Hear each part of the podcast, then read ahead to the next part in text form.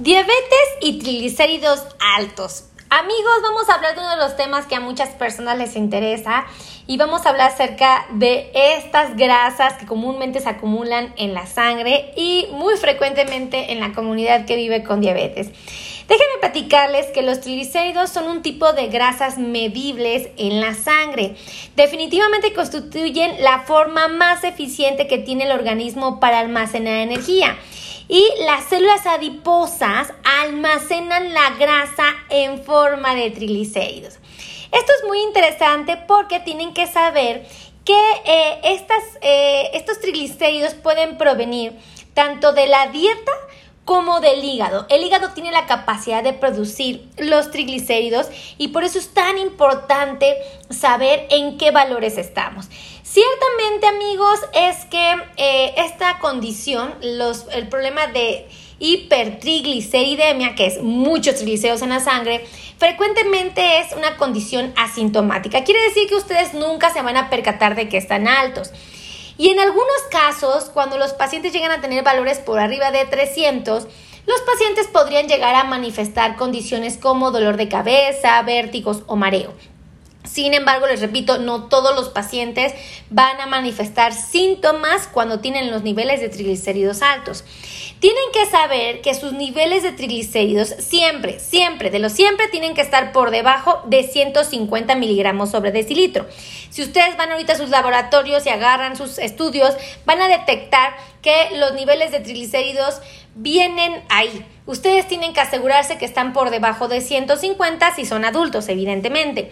Pero la pregunta es, ¿por qué se elevan los triglicéridos, doctora? ¿Qué es lo que está pasando? Bueno, lo primero que tienen que saber es que existen eh, causas genéticas, es decir, causas primarias, donde yo tengo heredé o más bien heredé esta condición, donde tengo una propensión a tener mis niveles de triglicéridos altos. Comúnmente son pacientes que tienen sus valores de triglicéridos de 300 hasta 500. Pero hay casos muy remotos donde el paciente llega a tener valores por arriba de 1000. Cuando un paciente tiene triglicéridos por arriba de 1000 es muy delicado porque tiene un riesgo muy alto de padecer una pancreatitis aguda. Y obviamente, pues esto pone en riesgo inclusive hasta la vida del paciente. Entonces, hay que estar muy atentos. Pero hay otras causas que pueden generar eh, la elevación de los triglicéridos en nuestro cuerpo. La diabetes es una de las causas más comunes, por eso hay que estar súper atento. Así como estamos atentos en nuestros niveles de glucosa, tenemos que estar atentos en nuestros niveles de triglicéridos. Tienen que saber que también hay otros trastornos como el síndrome metabólico o enfermedades renales así como el consumo excesivo de azúcar refinada, alcohol por supuesto también, e inclusive algunos medicamentos pueden elevar los triglicéridos. Y de ser así, normalmente los triglicéridos se van a elevar en 350 a 300. Esto es muy importante resaltar porque tenemos que ver dónde estamos parados con respecto a los niveles de triglicéridos y cuáles son las causas para tratar de atenderlas. Déjenme platicarles que eh, si yo soy un paciente que tengo más de 500 de triglicéridos y tengo de 500 a 1000, tengo que confesar que la probabilidad de que yo tenga una pancreatitis aguda se incrementa mucho y obviamente pues eso nunca lo vamos a desear para ningún paciente. Pero si soy un paciente que tiene niveles constantes de triglicéridos entre 300 a 500, obviamente voy a tener una exposición crónica a estas grasas y puedo empezar a formar placas de ateromas, que son grasas que se pegan a las arterias de mi cuerpo e inclusive incrementar el riesgo de un infarto agudo de miocardio. Pero bueno, finalmente, doctora, sí, tengo los niveles de triglicéridos altos, lo acabo de descubrir o ya lo sabía, ¿qué puedo hacer? Bueno, lo primero que tienen que saber es que existen dos tipos de tratamiento, un tratamiento no farmacológico y un tratamiento farmacológico.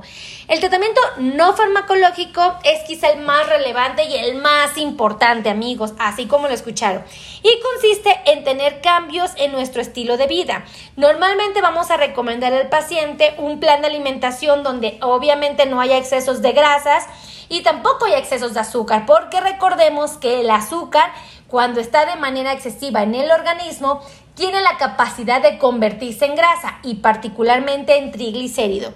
Ahora, tienen que saber que si yo hago una actividad física, generalmente se recomienda el ejercicio cardiovascular, eh, podemos ayudar a reducir los niveles de triglicéridos.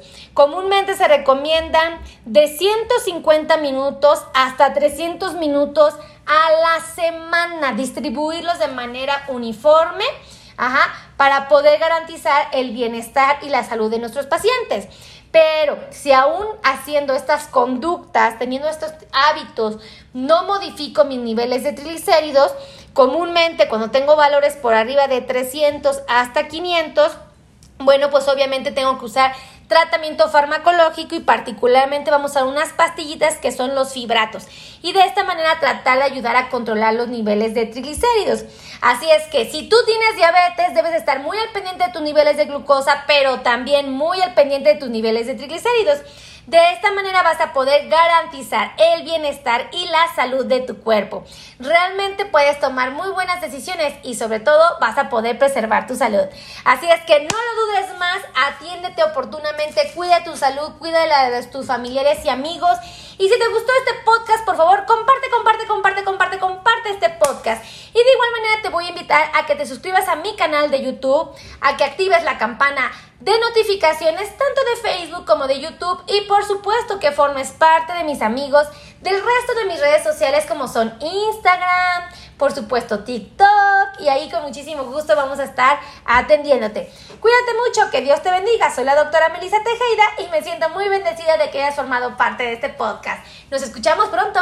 Hasta luego. Bye.